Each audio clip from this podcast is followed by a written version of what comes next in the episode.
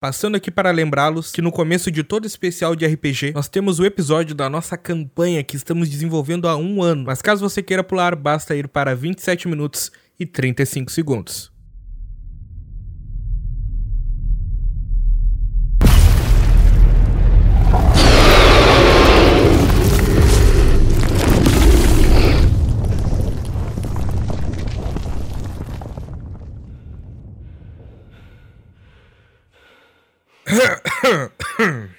Vocês três se viram quando aquela figura do monge tosse na presença de vocês e vocês veem que toda a fisionomia dele muda. Vocês olham para ele, ele agora possui um sorriso maquiavélico em sua face. Porém, aquilo que mais lhes chama a atenção são seus olhos, brilhando numa cor intensa, vermelha. Eu, sinceramente, não esperava que o sucesso de vocês três seria tão retumbante. Mas, obviamente, o que esperar do último pertencente da Ordem dos Pacificadores do Caos, ou da cria renegada da tribo bárbara da Garganta Cortada, ou até mesmo do prodígio da Escola dos Bardos de Riel. Eu faço uma reverência, como se eu tivesse acabado de apresentar um show gigante. Creio que este corpo foi perfeito para poder observar de perto a ação de vocês e agora eu tenho confiança de que o tecido da realidade será salvo. E no piscar de olhos ele some.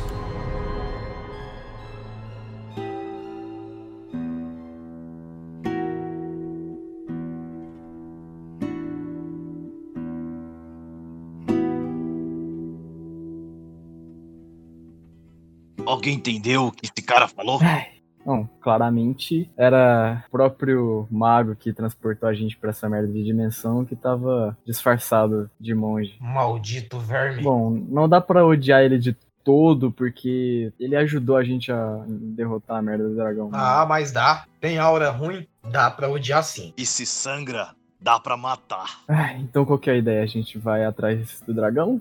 Ou a gente morre de sede aqui? Mestre, tem alguma colina, algum lugar que dê pra subir pra mim tentar ver mais ou menos é, esse terreno, esse deserto e tentar meio que identificar onde a gente tá? Cara, a fenda de onde vocês saíram daquela caverna, ela fica na encosta de um monte, que é tipo uma duna, assim, no meio do deserto bem alta, que dá pra escalar. Vocês olham pra si mesmo, assim, veem que estão com seus equipamentos, com exceção da lança do taverneiro, que o tava nas costas do Draug, e ela se partiu ao meio quando ele foi arremessado na parede. Então, Draug, agora tu tá com uma meia lança nas costas. Certo, primeira coisa, nós precisamos buscar água e um abrigo. Não sabemos nada dessa terra, onde estamos. Bom, eu irei descobrir assim que subir até lá em cima. Me dê apenas um minuto. E eu começo a retirar minha armadura. Gabe e Draug, vocês veem quando, de repente, o paladino ao lado de vocês tá apenas trajando roupas de tecido, assim, comum, o que ele vestia por baixo da armadura. Aí a gente pode usar o elmo dele pra fazer uma janta. O elmo dele vocês não acharam. O quê? Ah, cadê o elmo? Provavelmente perdido nos escombros da taverna dentro da fenda. Ai,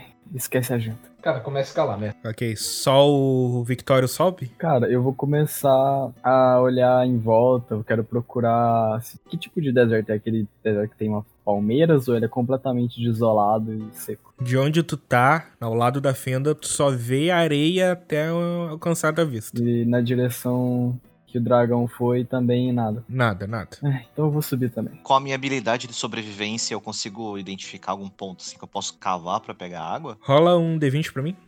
14. Tu coloca assim a mão no solo, tu vai meio que varrendo assim a areia até encostar de fato na pedra que está sobre vocês e tu sabe que aquele lugar não vê água há muito tempo. É, pessoal, eu acho que a gente vai morrer de sede aqui. No que tu fala isso, tu olha pra trás e vê que já tá os dois subindo e escalando essa duna que tá atrás de vocês. Bora, Drag! Lá em cima deve ter alguma coisa. Fiquem à vontade, eu aguardo aqui embaixo. Quando vocês dois conseguem alcançar o topo dessa duna, vocês dão uma leve tremida. Por 360 graus, não importa pra onde vocês olhem, vocês só veem o mesmo deserto sem fim.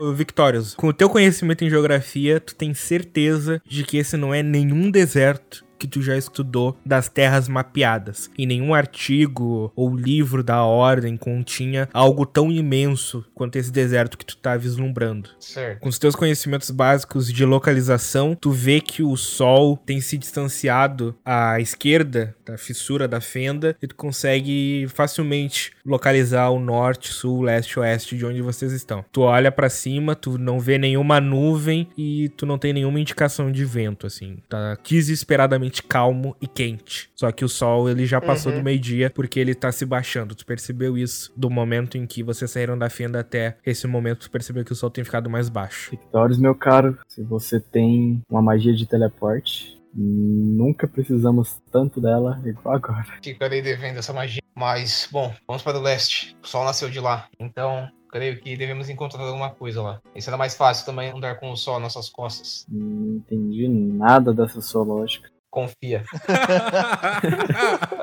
Tomando cu. Sim, cara. E começa a descer. Drog, vocês já estavam se arrumando, preparando psicologicamente pra aventura que vocês vão seguir, quando tu lembra, como se algo te acertasse assim, de um sonzinho, de pequenas gotas que caíam no chão da caverna quando tu se levantou. Ei, vocês aí. Eu lembro que talvez a caverna possa ter água. Já que a gente vai andar nesse sol, vamos tentar pelo menos pegar o máximo possível de água pra caminhada que a gente vai fazer. Caralho. Cara, a gente tem algum equipamento pra carregar essa água? Ah, a gente vai achar o elmo do Vitórios lá embaixo e usa ele de pote. Pelo tamanho do capacete. Não vai dar água nem pra meia hora. Você bebe água? Eu achei que só bebia cerveja. Eu bebo mais do que só cerveja, assim como sangue. Depende da situação. Tá legal, vampiro doidão. Vamos lá pegar água.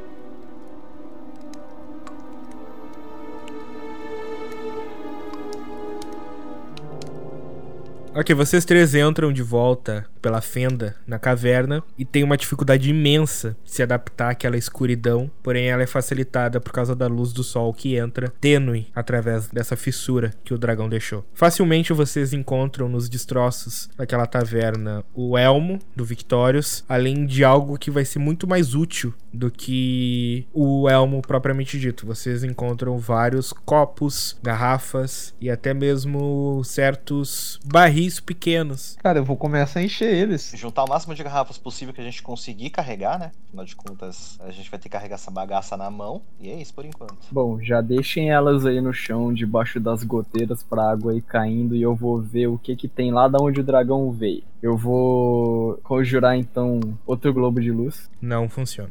Remia. Ih, rapaz. Caralho. Tá, eu olhei pra trás, olhei pra eles e tentei conjurar de novo, bem na frente deles. Não funciona. Fudeu. Esqueceu o feiticinho ou bardinho? Vitórios tenta conjurar qualquer coisa. Mestre, eu vou tentar conjurar luz. Cara, tu não sabe se é por conta da batalha que teve, tu tá cansado, só que tu não sente tu vai conseguir conjurar qualquer magia. Caraca, sério?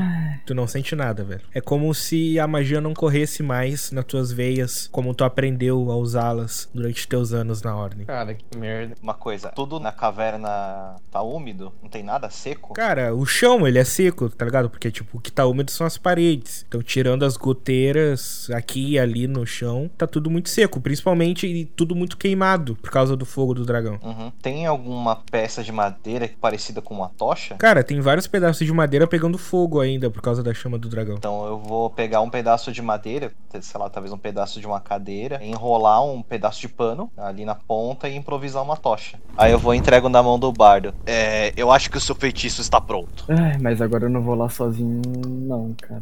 Sem minhas magias. Vitórios, poderia dispor-me de sua companhia?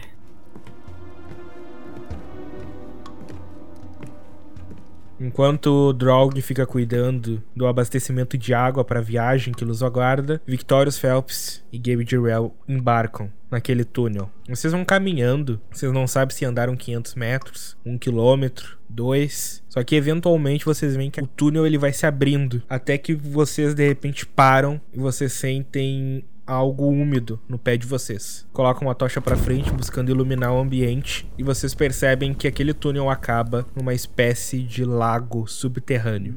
Vou agora sim. Bom, eu vou usar um percepção para ver se eu enxergo alguma coisa no fundo da água ou em volta. 15. Cara, tu observa a tua volta, Teus olhos são bem atentos e no meio daquela escuridão, com o auxílio das duas tochas, tu vê que o lago ele se estende muito além de onde a tua vista alcança. Tu olha para a água assim e ela parece escura, densa, mas tu pensa que é muito mais pela escuridão do local do que por ter algo ali embaixo. Talvez a gente possa improvisar uma jangada? O que, você acha, Victor? Cara, eu tô tirando a armadura, o mestre. E eu vou tentar nadar até o outro lado pra ver se eu encontro alguma outra margem. Gabe, tu vai vendo enquanto o Victorious, ele apenas com os trajes normais de sempre, arranja a desculpa perfeita pra se molhar depois daquele calorão e pula na água, nadando. Victorious, eu não tenho certeza se é a melhor ideia que você já teve. Ele já tá na água nadando. Se tiver algum monstro aí, você não vai ter magia pra usar. Cara, tu vai nadando, tu vai dando cada abraçada, a água gelada faz tu recuperar um pouco as tuas forças depois daquele sol. Tu só vai olhando pra trás pra garantir que tu tá deixando sempre o bardo nas tuas costas. Tu vai nadando, nadando, nadando, nadando, quando de repente, Gabe, tu percebe que o Victorious voltou. Ele tá nadando na tua direção e ele chega na borda de novo. Vou abrir os braços assim, posição de.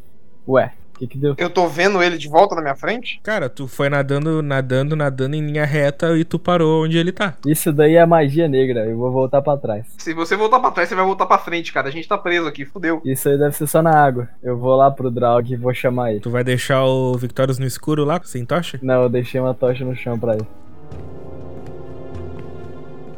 Então, E aí, o que, que vocês acharam? a gente achou uma lagoa subterrânea. E eu acho que ela deve ser amaldiçoada, porque deixou o Vitórios meio burro. Vamos lá pra você ver. Mais porro do que ele já é? tá difícil. Ele tá com uns pop estranhos. Tá, vamos lá. Deixa eu só pegar essas garrafas aqui e a gente vai. Tem que levar, eu vou ajudar ele também, vou levar alguns. Apesar que, teoricamente, as garrafas já estão cheias, então é perda de tempo. É, eu também não quero beber aquela água lá, não.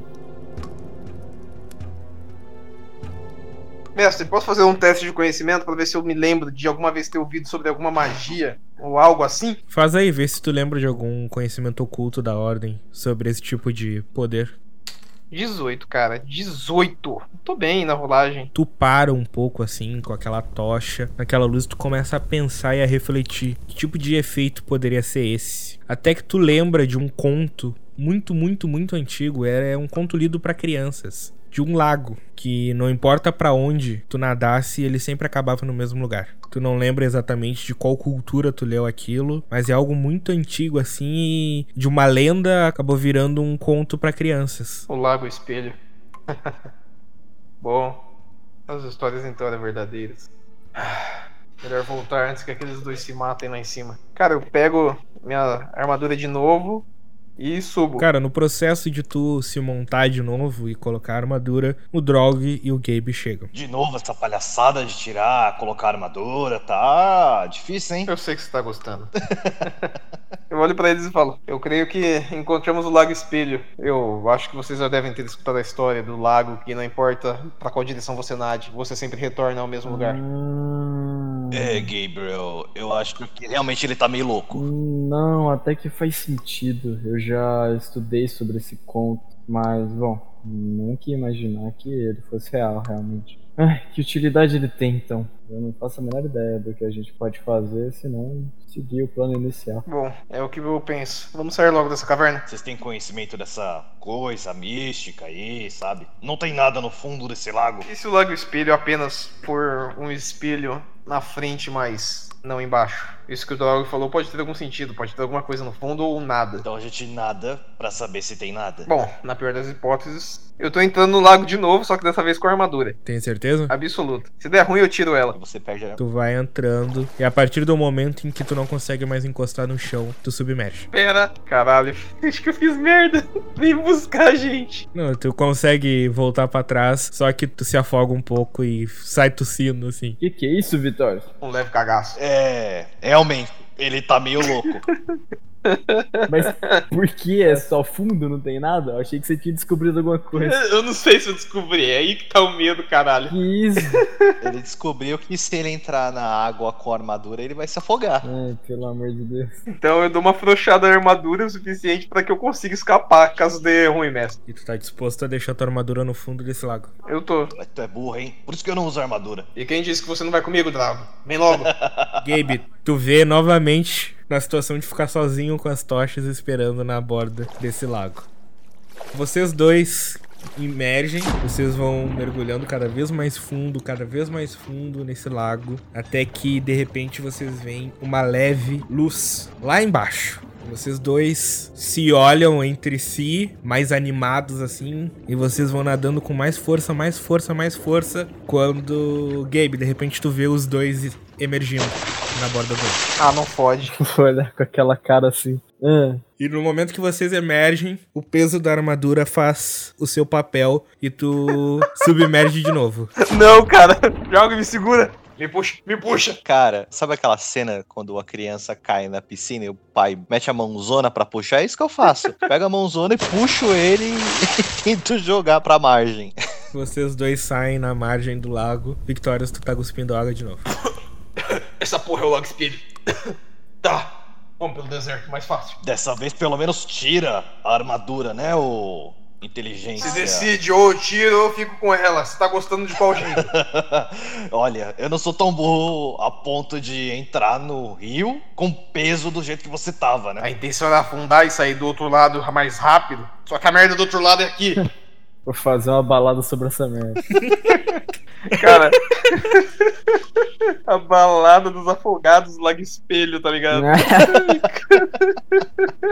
Cara, eu tô saindo dessa porra. Já deu de Lago Espelho por um dia pra mim. Vocês, então, três, saem daquele lago e vão indo em direção à caverna, onde vocês pegam o máximo de água que vocês conseguem levar. O sol agora já tá quase no limiar do horizonte. Então tá anoitecendo. Cara, sigo andando com o plano. Eu quero chegar aí até o leste pra ver o que a gente encontra. Mas agora que tá anoitecendo, o deserto é muito frio pra gente conseguir sobreviver. Ainda mais com essas roupas molhadas. Você quer arriscar andar amanhã durante o dia?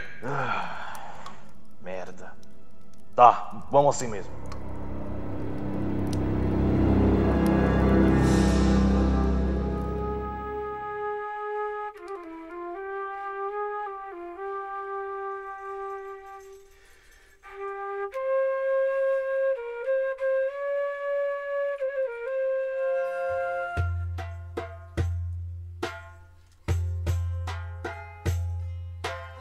Vocês caminham por muito tempo. Já tá madrugada, estranhamente não tem vento algum. A temperatura ela está mais amena, mas não o suficiente para vocês sentirem frio e vocês apenas respiram e caminham. Respiram e caminham.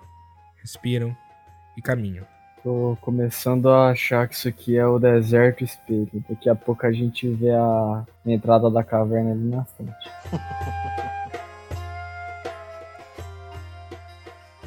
Até que de repente vocês três começam a sofrer de alguns níveis de alucinação. O quão cada um será afetado, D10 que vai dizer. Quanto mais perto de 10, mais afetados. Quanto mais perto de 1, menos afetado.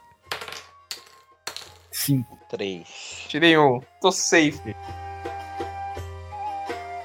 Gabe de Ruel, enquanto tu vai andando, de repente tu sente uma brisa na direção das tuas costas. Tu coloca a mão assim na nuca, tu fecha os olhos por um momento e de repente quando tu abre, não está mais de noite, está de dia. Você não está mais num deserto, você está numa pequena estrada que ligava o pequeno povoado de onde tu morava ao castelo da famosa escola de bardos de Riel. Você está nos seus 14 anos, está andando com um misto de nervosismo e entusiasmo, porque hoje é o dia do seu teste para ver se você pode entrar nessa famosa escola de mágicos músicos. Você vai caminhando, alegre, nervoso, com o coração batendo forte quando você chega na entrada desse castelo. Bom, depois de me apresentar pro porteiro, o cara da entrada, faz eu assinar meu nome num, num caderno e eu subo uns 10 lances de escada para chegar na sala que ele me indicou, onde ia estar o,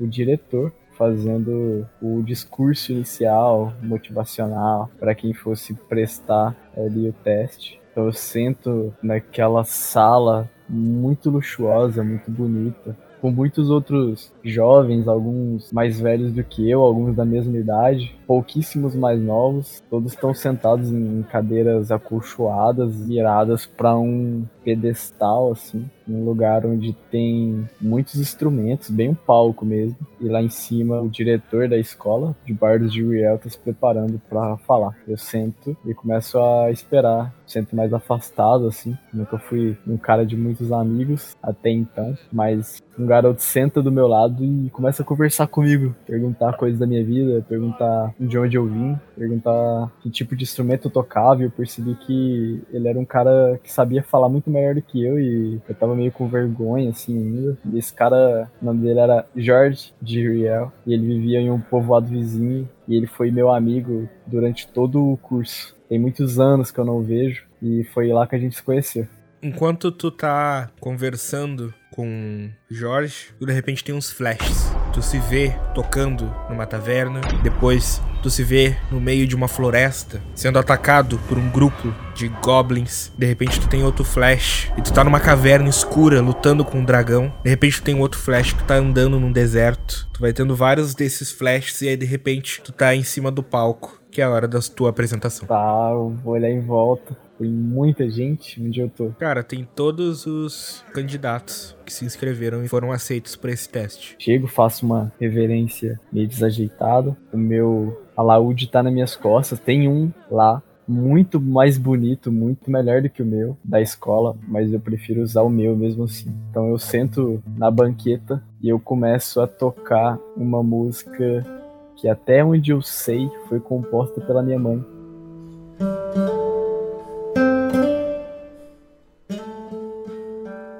E era uma cantiga animada sobre uma árvore. Ela era um pouco sinistra, falava de uma árvore de pessoas que eram enforcadas, mas no fim da música trazia esperança. Era uma boa música e todo mundo gostou bastante. E você fica intertido e ao mesmo tempo se perde nessa memória, nessa lembrança, nesse sonho lúcido e ao mesmo tempo tão abstrato de talvez um dos primeiros momentos que tu sentiu que tu tava fazendo algo que realmente tu vai fazer pelo resto da vida.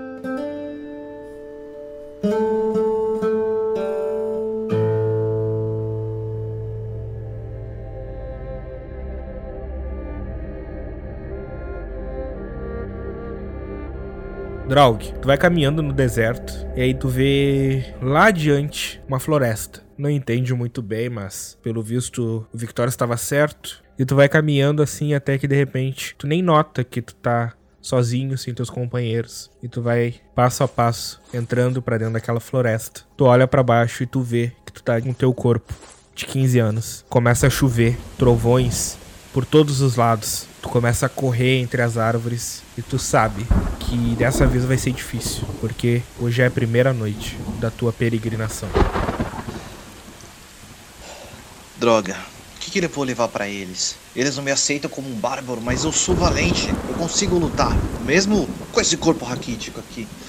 Mas tem algo de estranho. Merda. Eu preciso. Ah. Aí nisso dá uma trovoada bem forte.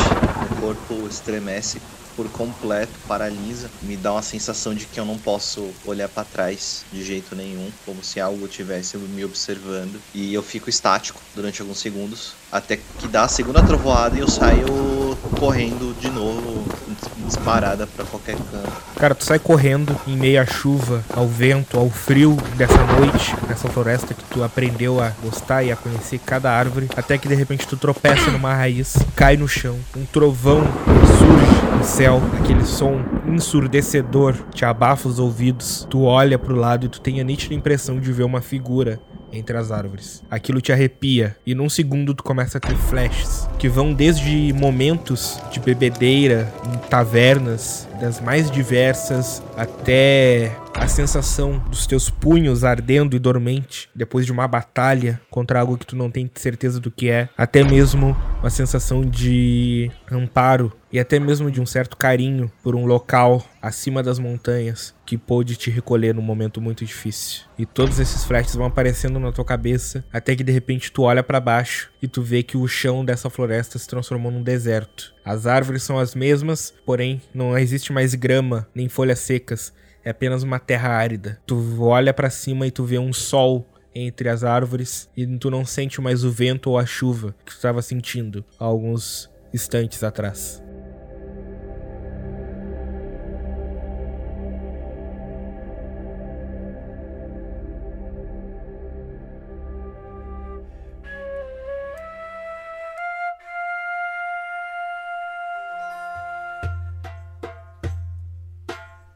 Victorious, tu tá caminhando, tu olha pro lado assim, tu vê que tanto tu Gabe quanto o Drogo, eles estão meio que no automático, assim. Eles estão caminhando, até mesmo estranhamente sincronizados. Tu pensa que é normal, é uma jornada distante, não vamos gastar energia conversando. Até que de repente tu sente algo, um arrepio que percorre toda a tua espinha. E durante alguns segundos, tu olha pro lado, tu vê que tu tá vestindo o traje tradicional da tua ordem. Você está com a piedade ensanguentada em suas mãos, seu escudo torcido no braço esquerdo. Você olha pro lado assim, você está no meio de uma guerra. Aquilo te arrepia, te estremece. Quando de repente brota na tua frente um ser vestindo um traje que você sabe muito bem a quem pertence. E numa investida rápida com uma lança, ele vai na sua direção. Cara, quando ele investe contra mim, eu me encho de fúria, cara. E eu apenas grito: Infiel!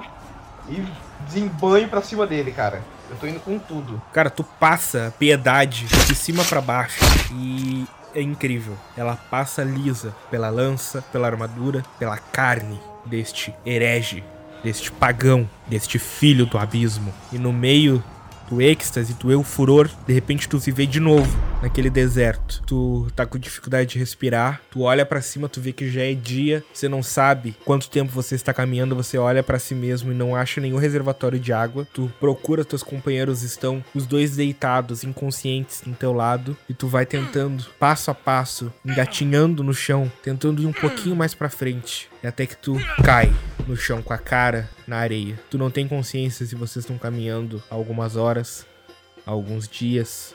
Já passou mais de uma semana. Tudo que tu consegue lembrar antes de ficar inconsciente é de um barulho de cascos. Eles ficam, se aproximam, se aproximam, se aproximam, até que de repente chega bem perto de ti e tu, com o canto do olho, tu vê quando um homem salta deste animal. Você apenas consegue observar suas botas e o mundo fica escuro.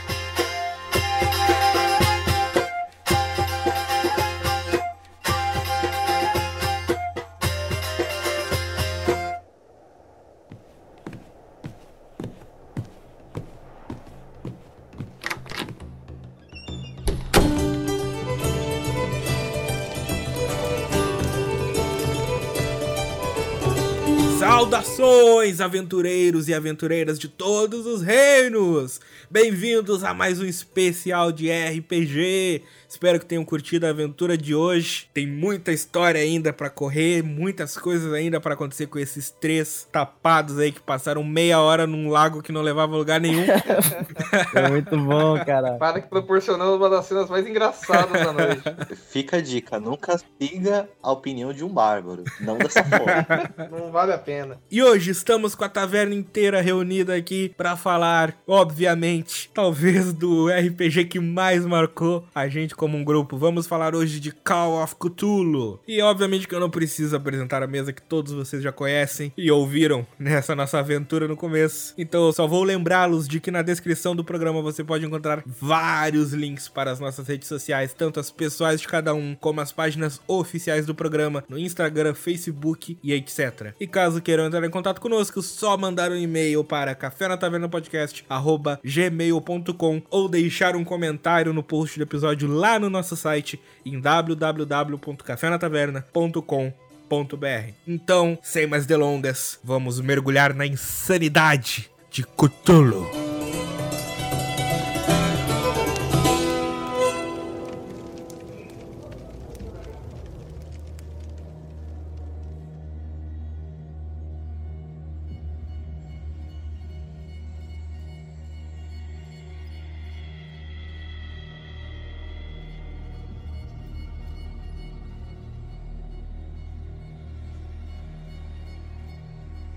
Cara, se você conhece um pouco o Café na Taverna e ouviu os programas da temporada passada, você sabe, caso não, vou relembrá-los aqui, que esse grupo se formou, esse grupo se conhece por causa de Call of Cthulhu, de uma campanha mestrada pelo nosso queridíssimo paladino aí, o Felipe, lá no longínquo ano de 2018, quando tudo isso começou, quando não estávamos em uma pandemia mundial, mas isso é outra história, onde nós se reunimos de forma online via Discord e Hall20 para jogar dar risadas nesse sistema que é maravilhoso. Mas vamos começar do básico. Felipe, nosso mestre, consegue falar pra gente o que é Call of Cthulhu? Meu, Call of Cthulhu é um jogo de investigação e horror cósmico baseado nos contos do nosso querido, mas nem tanto, mais querido ainda assim, H.P. Lovecraft, que basicamente coloca investigadores humanos meros mortais, normais, lidando com situações místicas ou tecnológicas que envolvem cultos a deuses cósmicos, alienígenas antigos. E nessa treta toda, os investigadores eles têm que lutar para sobreviver, para no muito tentar impedir que o plano dos cultistas se realize, certo? Ou lutar principalmente para não perderem a sua querida sanidade, pois a nossa mente ela muito limitada. E às vezes no Call of Cthulhu, que é uma coisa bacana, que ele traz essa mecânica de sanidade, que diante de uma verdade tão grande, que ela quebra a noção de realidade e a nossa bolha de segurança, a mente do investigador ela frita e ele enlouquece. Então, os cenários em Call of Cthulhu são nem um pouco assim felizes. Esse é o famoso horror cósmico, né? É a pequena mente Exato. humana ali em conflito com criaturas inconcebíveis. E só de ouvir o nome, você é pequeno demais para compreender e causa a sua própria loucura. Então, basicamente, Call of Cthulhu é um jogo onde você luta contra fãs do Zack Snyder. É um jogo onde você luta com criaturas que você não tem nem 0,0000,1% de chance de vencer, mas você tenta. Call of Cthulhu é aquele jogo onde, galera, vocês não derrotam o vilão no final, tá? Vocês se fodem e é isso aí mesmo. Geralmente você morre, fica louco, alguma coisa assim. Há exceções, né? Eu acho importante falar também que, tipo, nem toda campanha de Cthulhu vai o Final Boss Cthulhu. Tipo, a gente jogou uma campanha bem atípica que durou quase dois anos que não, não teve o Cthulhu no bagulho. Teve outras entidades cósmicas lá que existem, né, nos contos do HP, mas não exatamente Cthulhu. Tipo, muitos mestres gostam de explorar o próprio Cthulhu nas suas campanhas, mas tá ligado? É tão grande que é complicado e não é tão necessário assim ele pra ser uma campanha muito foda e que vai dar medo nos seus jogadores e tudo mais. É um jogo de terror, tá ligado? Mas melhor ainda de terror cósmico, que é mais bizarro. Exatamente. E, cara, horror cósmico, terror cósmico, a mitologia Lovecraftiana é algo tão rico que tem um material fonte tão bom, material fonte, não seu autor, que merece um programa próprio. Então a gente não vai se alongar muito nos pormenores do que o Lovecraft criou. Caso você queira ter uma experiência com isso, obviamente leia os livros do Lovecraft ou assista a série Lovecraft Country na HBO, ou ainda, caso queira ter uma experiência do Call of Cthulhu, recomendo que você ouça também o Nerdcast de RPG, Uhum. que representa bem, assim, isso que o Gá falou de ser um terror, um jogo de terror. E é aí que eu quero fixar, porque Call of Cthulhu talvez seja o jogo de RPG de terror mais famoso, ou o cenário mais famoso, mais conhecido pelo grande público e até mesmo pelos próprios amantes de RPG. Uhum. Porque é exatamente isso que eles descreveram. Ao contrário de D&D, o próprio Tormenta brasileiro, ou qualquer outro tipo, até mesmo Cyberpunk, são todos cenários onde você tem o potencial de derrotar qualquer um que o mestre estipular, em 95% dos casos. Ah, mas é alguém muito poderoso, de algum nível muito acima. Cara, mas tipo, dependendo da campanha, da forma que for abordadas as regras, da forma como tu evoluir teu personagem, é muito improvável que haja num cenário convencional como D&D, Cyberpunk e esses outros que eu citei, onde tu não tenha o potencial de derrotar qualquer um ou do teu grupo ter o potencial de derrotar qualquer um. E geralmente nesses sistemas, os personagens, na maioria das vezes, são feitos como máquinas de matar, né? É um mais um RPG que é focado nessa batalha, nesse negócio de ser forte o suficiente e de você upar suas habilidades. O Call of Cthulhu, ele foca muito menos em atributos e deixa para focar mais em habilidades cognitivas, tá ligado? Para você conseguir decifrar enigmas, para você conseguir interpretar coisas que ser humanos normais assim, sem nenhum estudo, nenhuma interação anterior assim, conseguiria facilmente. Então, como é um jogo de muita investigação e o pior, é uma investigação de algo que vocês nem têm certeza se existe, sabe? É uma investigação de coisas às vezes etéreas, livros milenares e coisas incompreensíveis. É muito mais importante seu personagem ser mega inteligente e lógico, ou não tão lógico assim, mas inteligente, pensar fora da caixa, do que ser muito porradeiro, tá ligado? Claro que pode ser muito útil você ter um personagem que seja fisicamente forte, que saiba lutar e que atire muito bem no Call of Cthulhu, vai ajudar, mas não é o foco, não é esse combate. Exato, porque no Call of Cthulhu a gente tem uma situação engraçada que, na maioria dos casos, o objetivo principal é evitar a luta. Sim. Obviamente que sempre há exceções, porque a gente tá falando de um universo onde qualquer um pode ser mestre, qualquer um pode criar. Mas dentro da lore clássica de Lovecraft, a luta é sempre para impedir que tenha uma luta. Então, geralmente dentro do Call of Cthulhu, o objetivo geral assim vai ser lutar contra alguém ou algum ser menor que está tentando trazer o chefão, o boss. Tu não quer que chegue o boss, porque se chegar o boss, tu não tem o que fazer perdeu. A luta é para evitar que chegue o inimigo. E esse pode ser representado por um milhão dos deuses Lovecraftianos, ou pela própria figura do Cthulhu, ou qualquer outro, assim. É interessante que num combate, num DD da vida, por exemplo, você vai perder ali numa batalha no máximo uns pontos de HP e você vai descansar e vai estar tá tudo tranquilo. No Cthulhu, se você vai enfrentar umas criaturas que fogem minimamente assim da realidade já conhecida por vocês, já vai tomar uns pontos de sanidade ali, que seu personagem vai ficar baqueado. Isso aí vai interferir na sua própria atuação até o final da campanha, sabe? Tipo, até tem como você dar uma acalmada no seu personagem, recuperar alguns pontos, mas o negócio é que você vai enlouquecendo, não é todo sistema que tem essa mecânica de sanidade. É. Que você vai ficando louco. Sanidade eu acho que seria um dos diferenciais desse formato de jogo, porque exatamente como tu falou, num D&D clássico, como o cenário que a gente fez no especial de RPG passado, estavam os três numa caverna, de repente surge um dragão. Ah, vamos partir para cima. Cada um já foi fazendo sua ação, espada e machado, escudo, dentro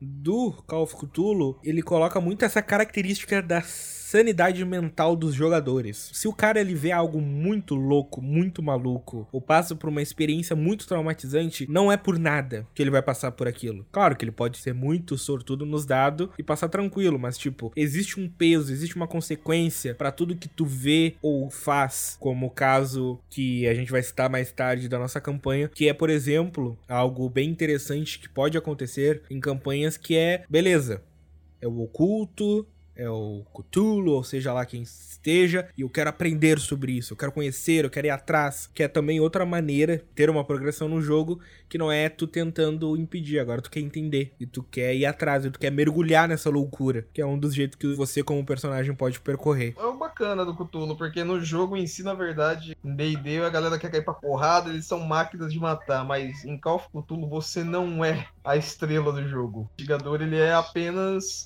um grão de areia, ele não é nada, ele não tem um poder de mudar alguma coisa. Então, quando ele vê algo que a mente dele não consegue calcular, ela não consegue estruturar como aquilo funciona, ela frita. O investigador trava. É tipo um livro que eu amo do Lovecraft, que é muito bom, que é A Cor que Veio do Espaço, onde a criatura ela não pode ser imensurada em nenhuma forma. Ela só consegue ser descrita como uma cor, e ainda assim é uma cor totalmente diferente de todas as outras cores. No livro é muito bacana, ele não consegue assim te passar como seria aquela cor, você imagina mil maneiras diferentes, entendeu? Tem várias interpretações da cor na internet, Uhum. mas nenhuma delas é a real forma da criatura, é apenas o que a gente, como humanos, conseguem compreender. E é isso que é legal do, do Cthulhu. É aquele negócio, né? É impossível você inventar uma cor nova. Exato. Todas já existem. Você tenta inventar, você fica meio pirado. Já. É, você vai usar com base coisas que você já conhece. E Aham. quando é alguma coisa que você não conhece, ou a sua mente vai excluir ela do quadro e você vai desmaiar, ou você vai enlouquecer. E o horror cósmico, o Call of Cthulhu, ele brinca muito com isso e é aquela coisa, tipo, é uma paradinha do Test Spot Hidden. Às vezes é melhor você não ver do que você vê.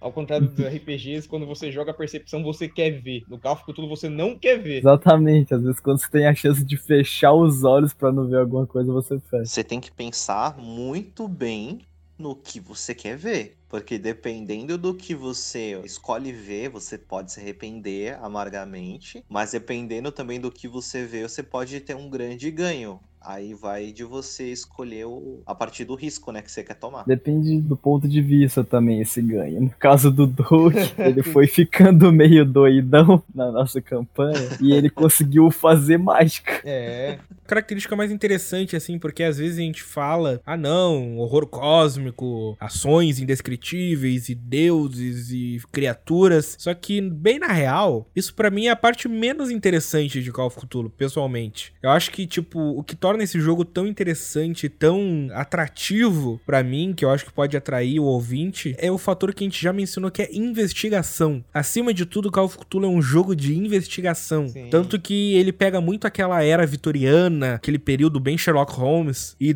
são mistérios, coisas incalculáveis, tu tem que pensar, geralmente são enigmas que tu tem que decifrar pra conseguir resolver, de fato, o mistério por trás de toda a trama de Call of Cthulhu. E é algo muito bacana, assim, porque se for um mestre bom, como a gente teve, É. mano, é tenso, é incompreensível, porque às vezes tem algumas situações que o mestre pode te colocar que tu chega e Beleza, tudo que eu pensei estava errado. Eu tenho que repensar todas as minhas teorias e cálculos, tá ligado? É basicamente tu jogando quando o Lost era bom. De cada dica, cada trecho, cada micro fala de algum NPC ou micro dica que o mestre dá de alguma coisa que tu viu ou não viu, ou sentiu ou ouviu, tem que ser levado em consideração. Então, se tu mergulha nesse jogo, pra mim, que é o que mais me atrai nessa temática, é de fato investigar, é pensar, beleza, o que, que está acontecendo, como está acontecendo, por onde está acontecendo, existe um motivo, porque às vezes falando só de entidades cósmicas e de loucuras, pode parecer que é algo meio batido, beleza? Então todas as vezes que eu jogar, beleza, é algo que eu não compreendo, é algo que eu não vou vencer, cadê a graça disso? Mas aí que tá, a graça tá a jornada de tu construir esse personagem, pode ser alguém crente ou alguém descrente, um cético, pode ser alguém com alguma convicção que vai ser quebrada, ou alguém completamente obcecado em descobrir a verdade, se é, existe alguma verdade. Então, pra mim, a experiência de jogar Call of Cthulhu, depois a gente pode discutir isso, mas supera um milhão de vezes a experiência de mestrar, talvez, porque acho que resolver mistérios é muito melhor do que ver mistérios sendo resolvidos. cara, concordo contigo. Eu acho maneiro que no Call of Cthulhu, comparando com outros tipos de RPG, é um tipo de diversão diferente. O que o mestre tenta passar numa campanha de RPG medieval, assim, é uma sensação de conquista, de alegria pós inimigo derrotado, de ter salvado uma cidade, um reino, ou um mundo mesmo. O Call of Cthulhu, as sensações que te trazem a diversão ali no meio, muitas vezes vai ser tensão, medo, cenas que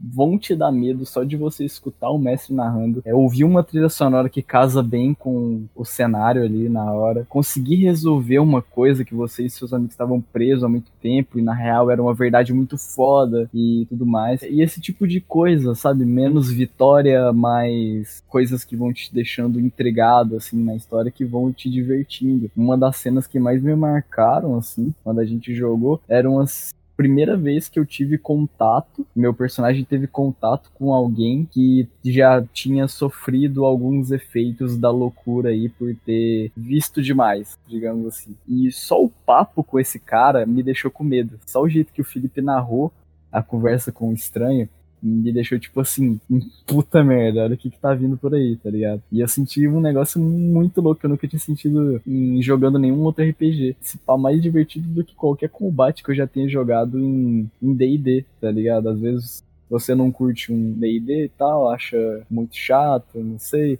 Não é bem seu estilo, tenta um Call of Cthulhu, mano, que talvez seja mais sua vibe. É, e essa vibe do Call of Cthulhu, ela tá muito em alta recentemente, além, obviamente, do Nerdcast de RPG que eu já citei, também muito por causa do que o Sabbath tem feito, né, com seus RPGs, que não são Call of Cthulhu, é um universo próprio dele, mas tem muito essa pegada de investigação, questões paranormais. Com certeza é muito inspirado em Call of Cthulhu. Sim, é muito inspirado nessa vibe Lovecraftiana, só que mais. Eu diria que é mais sobrenatural aquela série, tá ligado? É. O sobrenatural no começo lá, quando era pseudo-terror.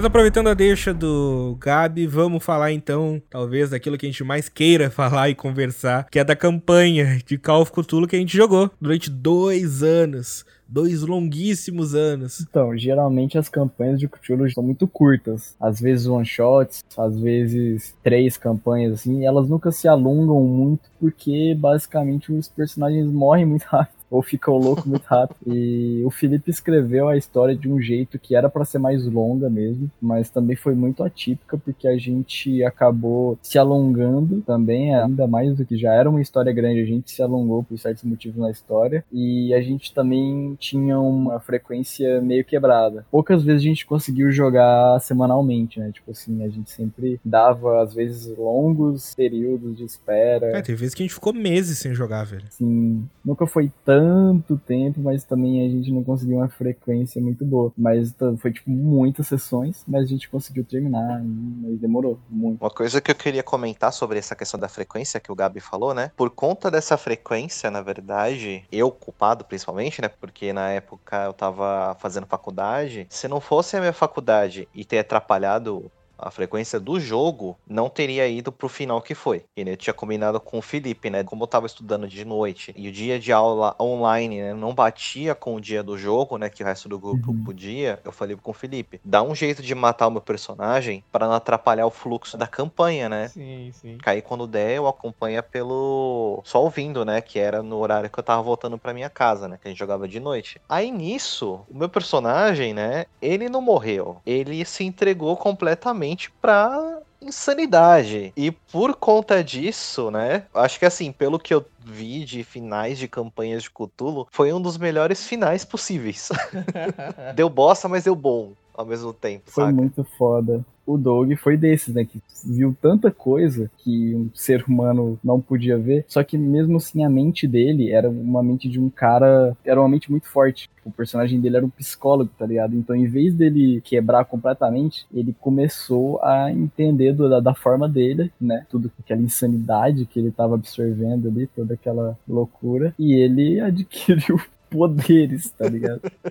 Tipo, só quebrei o jogo. Doug, o seu personagem ele descobriu que a verdade é uma prisão. A loucura oferece a verdadeira liberdade. Olha aí. Mas falando de origem e verdade e conceitos, vamos deixar um pouco o Felipe falar aí. Cara, como, onde, de onde é que tu copiou, de quem tu plagiou essa história incrível que tu mestrou pra gente? Foi pica, mano. Cara, só vou começar bem rápido aqui, mas meu primeiro contato jogando Call of Cthulhu foi depois de eu assistir uma campanha do pessoal do PNP. Pra mim, assim, eu já conhecia Lovecraft, mas não tinha noção do RPG Call of Cthulhu. E daí, quando eu vi essa campanha no PNP, os caras jogando, eu achei animal e corri atrás de mestrar. Aí eu comprei o livro Call of Cthulhu, D20, e comprei o Rastros de Cthulhu, que também eu vi no YouTube. E pra mim, eu falei, vou começar a mestrar com esse. Mestrei uma campanha, pra mim foi incrível, foi uma experiência totalmente fora de D&D, Vampiro, Forgotten Realms, GURPS, qualquer RPG que eu já tinha jogado. E foi uma campanha presencial, que eu e uns amigos jogamos à noite, cara, e era sinistro. Na hora de dormir, dava um puta cagaço. Eu, como mestre, sei lá, eu ficava meio cagalhado. E foi muito bacana. E detalhe, toda vez que a gente jogava, de noite chovia, fazia tempestade. Então a campanha foi muito bem abençoada pelos outros deuses. Nossa, imagina, acender umas velas. Cara, a gente jogava nesse naipe, eu colocava som ambiente atmosférico de fundo Aham. e era jogo a noite inteira, cara. Caralho. Era muito foda. Aí depois dessa eu falei, mano, quero mestrar mais uma. E dessa vez eu quero mestrar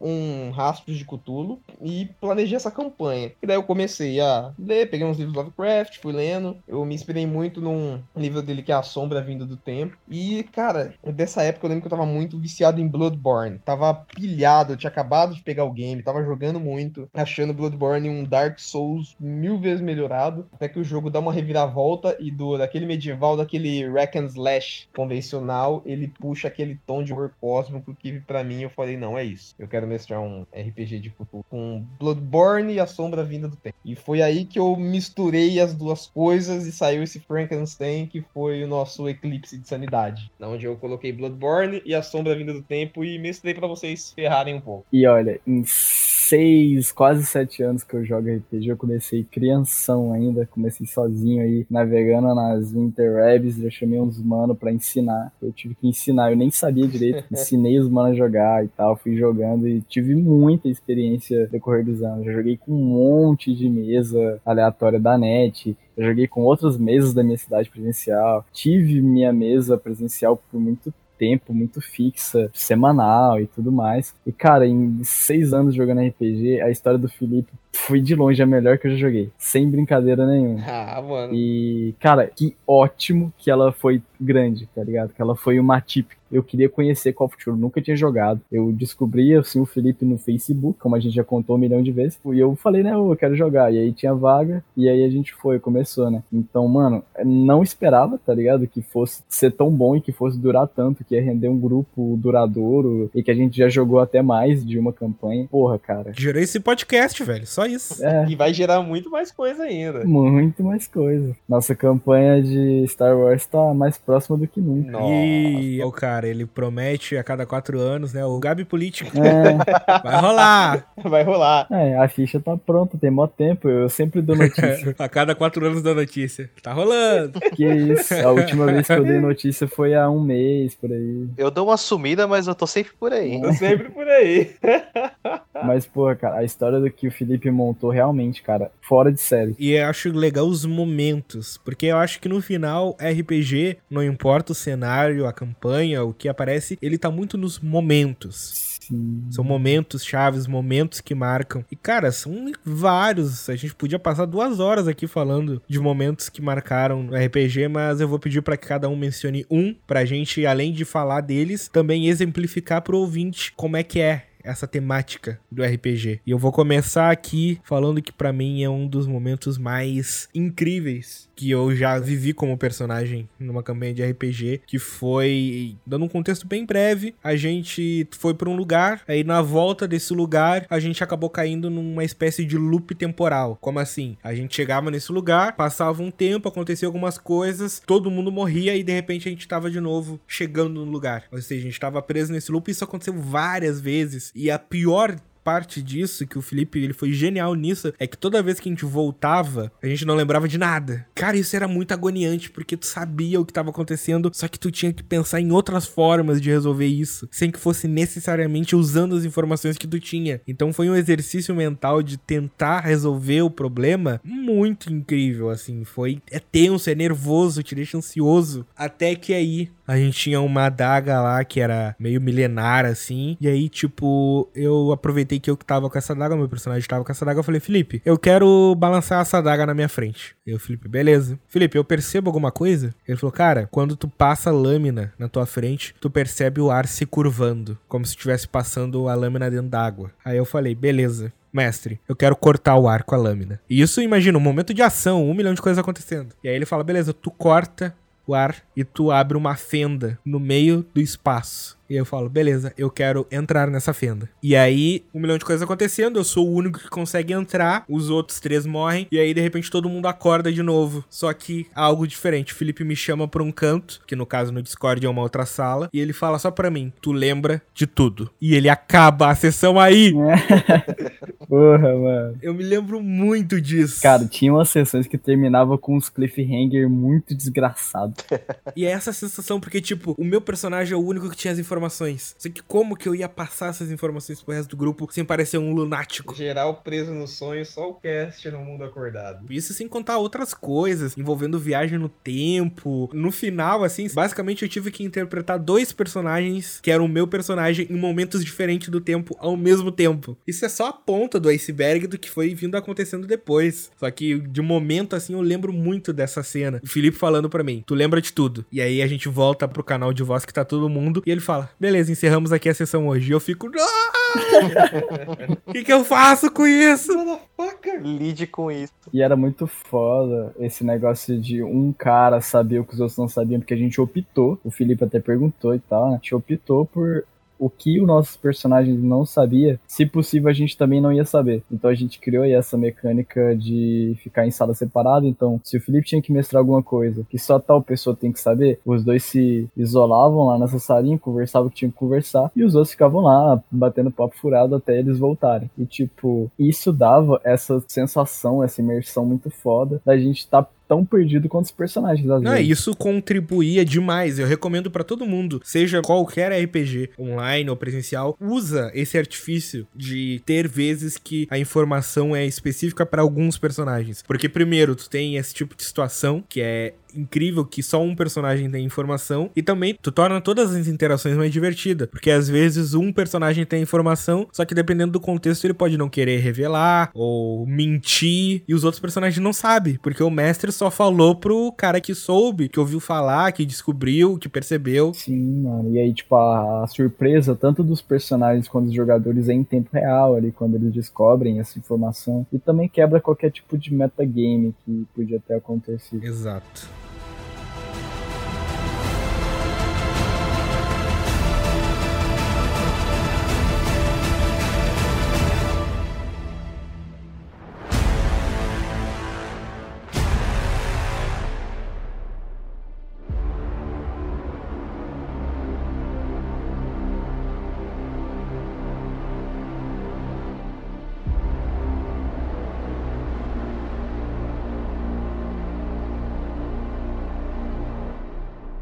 Cara, a cena que mais me marcou, inclusive deu até um puta do arrepio. Vocês lembram da frase está na hora de despertar? Hum.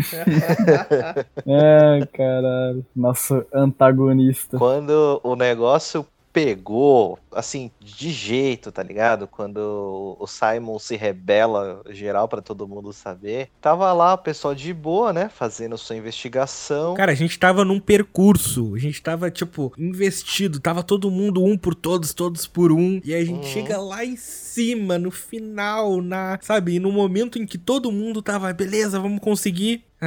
É, e detalhe, o Felipe me mandou no Discord o encantamento inteiro. E eu conjurei esse encantamento inteiro durante o, o jogo. E o Cast ela falou: Pera, eu vou atirar nele, eu vou atirar nele. Não, quando ele começou a fazer o encantamento, eu falei, mano, eu vou atirar nele. E aí eu, tipo, eu não me lembro o que aconteceu, que não deu pra eu atirar, só que, tipo, mano, tem que agir, não dá pra simplesmente deixar o cara com o Necronômico na mão lendo esse troço. Não, mas eu não tava com o Necronômico, tava? Sim, aquele era um necronômico. Ah, tá. Nossa, isso me fez lembrar mais uma cena marcante. Puta merda.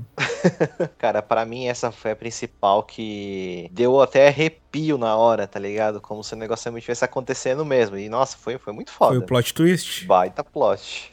Bom, uma cena muito foda que eu lembro que aconteceu com nós quatro e foi mais uma cena de, de ação, assim. Cara, só agora que eu percebi, agora que o Gabi falou nós quatro, gente, ah, o RPG, ele era constituído de quatro jogadores e um mestre. É. Existe um quatro jogador, nosso querido Otto, abraço Otto, se estiver ouvindo, que ele não participa dos podcasts, mas ele joga RPG com a gente. Yes. Então, uma cena que eu lembro que envolvia nossos quatro jogadores, que era uma cena muita ação, uma cena que foi muito tensa, que a gente tava na Inglaterra e a gente tava investigando uma vila abandonada, que a gente até então a gente achava que tava abandonada, e na real ela tava cheia de cultista muito louco, possuidaço, assim. E tava de noite e essa vila era meio perto de um pântano numa ilha, não sei exatamente onde era o contexto da parada. Mas tinha uns matagais em volta e umas casinhas muito velhas, e a gente tinha que atravessar ela, essa cidade, essa mini vila, assim, pra gente poder voltar pros nossos barcos, pros nossos confrades lá, os marinheiros que trouxeram a Sim, gente. porque depois depois que o Simon nos traiu, né, Doug? A gente ficou à própria sorte na floresta. Sim. Então, eu que era o Fossway,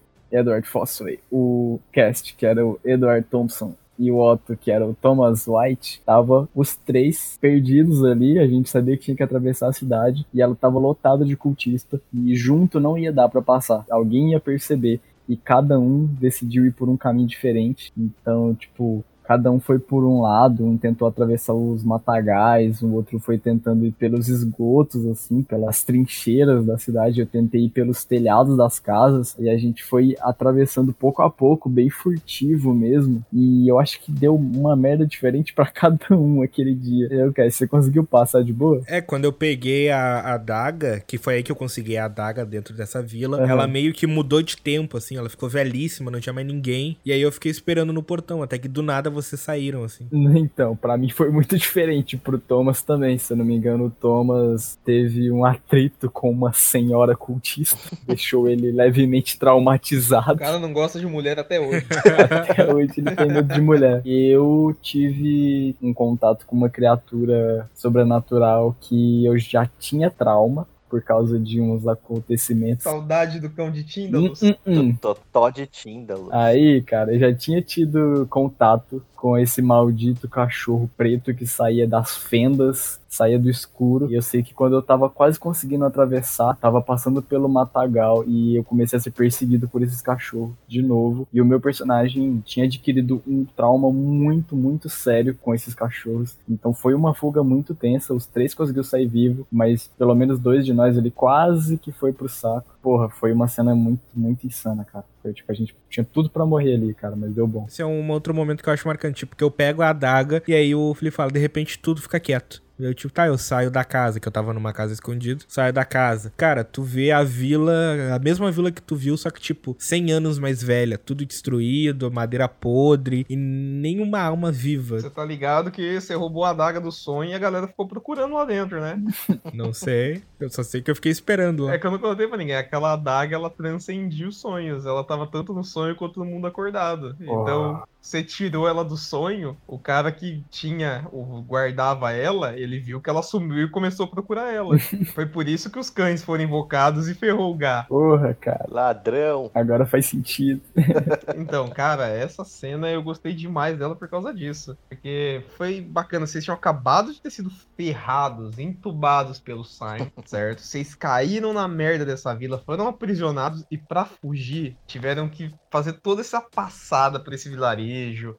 E vocês não sabiam que já estavam num sonho, que, para os ouvintes aqui, o sonho era uma dimensão inserida no mundo real, que só alguns conseguiam entrar, mas eles estavam presos lá. O Cast, ou o Thompson, quando ele pegou a daga, ele saiu e o resto do pessoal ficou lá. E eles tinham que chegar até o fim da cidade para conseguir sair dessa outra dimensão no mundo real. Não, mas isso o meu personagem não sabia, não fazia ideia. Não, você não tinha ideia ainda. Eu saí da vila assim, pensando, tá, mas o que que tá acontecendo? E aí, do nada, eu tô parado pensando no que eu posso fazer e de repente brota, assim, do chão. Alguém dropa um fóssil e um white no chão. Assim.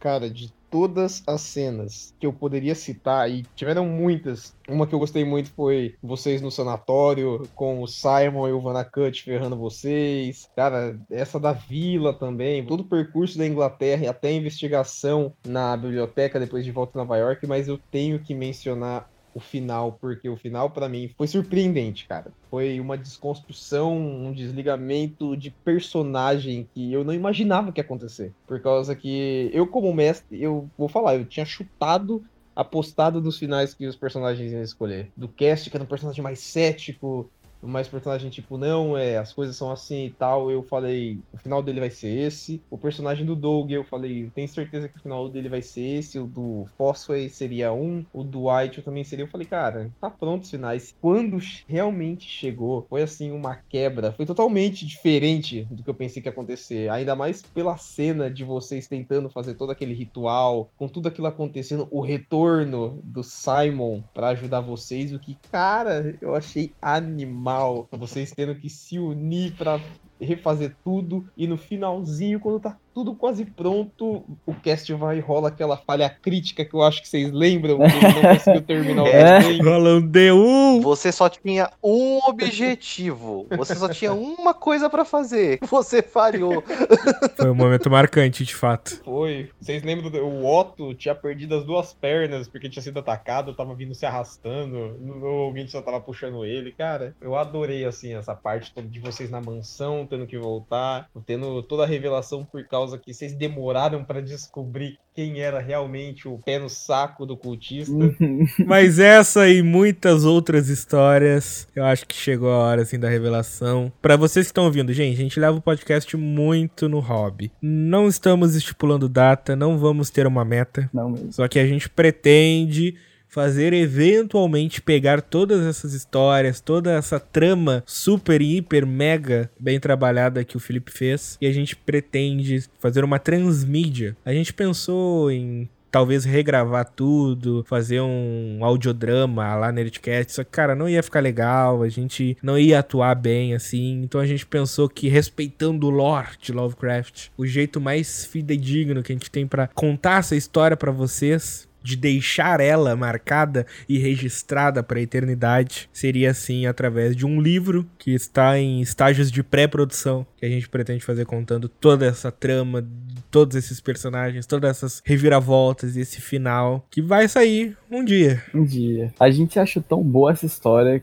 que a gente, véi, eu principalmente, de cara, isso tem que passar por alguma coisa. A gente tem que divulgar isso aqui que a gente fez, que a gente jogou e que a gente amou de, de alguma forma. E acho que pra passar tudo que a gente quer, o tão boa que foi essa história, tão longa, digamos assim, pra um RPG, o melhor caminho possível e mais, digamos assim, acessível pra gente fazer seria um livro. Cara, vai dar uma história muito absurda. A história já é absurda, a história já tá pronta. A gente só precisa mesmo transformar ela de um jeito que vai ficar agradável de ler, e vai passar as sensações que a gente quer passar. E a gente quer passar essa história pra todo mundo, porque ele, realmente o Felipe mandou bem demais, né, criando essa porra. E, mano, eu tô muito animado mesmo com esse projeto e a gente tem grandes planos pra ele aí se der certo. Até lá já vai ter dado tempo de você esquecer todos os spoilers aqui que a gente deu. E, mano, também, assim, foram dois anos de RPG, então o que a gente contou aqui não dá 10% da história. Não, não chega nem perto. São muitas as cenas que eu poderia falar. Tem toda a trama da viagem no tempo, tem. Vocês não sabem nem, nem quem são, como é que são os personagens. Fora que tem um- dos melhores bromances